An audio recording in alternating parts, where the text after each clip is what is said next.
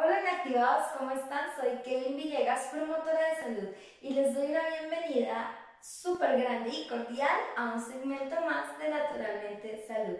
En esta ocasión les voy a seguir hablando sobre la colitis. Les recuerdo que es una enfermedad que afecta el tracto gastrointestinal, principalmente colon e intestino grueso, que tenemos diferentes causas como lo es una infección o una bacteria, también lo que es isquemia o bien lo que conocemos como síndrome de intestino irritable. Pero también debemos tomar en cuenta que el factor ambiental, que los virus y que también la alimentación juegan un papel muy importante en nuestra salud. Si bien es cierto, sabemos que nuestro sistema actúa, nuestro cuerpo actúa de diferentes maneras ante diversas situaciones de estrés o de ansiedad.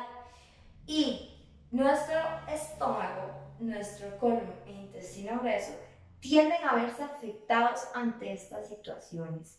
Nuestro cuerpo siempre busca la manera de reaccionar ante estas presiones, ante estos nuevos estímulos y se ven afectados principalmente ahí. Así que sí, lamentablemente nuestro estrés o ansiedad no solamente nos afecta la parte mental o emocional, sino también a nivel general.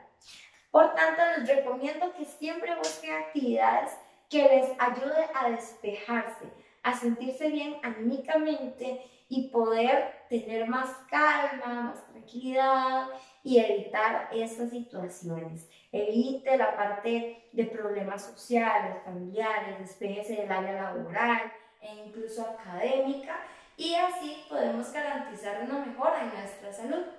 También les recuerdo que la parte bacterial o viral puede afectar y puede ser una causa. Entonces, el lavado de manos, lavar los alimentos que consumimos, saber o verificar que el agua es completamente potable puede ser una clave muy importante para evitar. Sin embargo, la base de nuestra salud y siempre lo será es la alimentación. Esta es la clave. Si usted se alimenta bien, evita alimentos procesados, altos en grasa o azúcar, va a gustar de completa salud.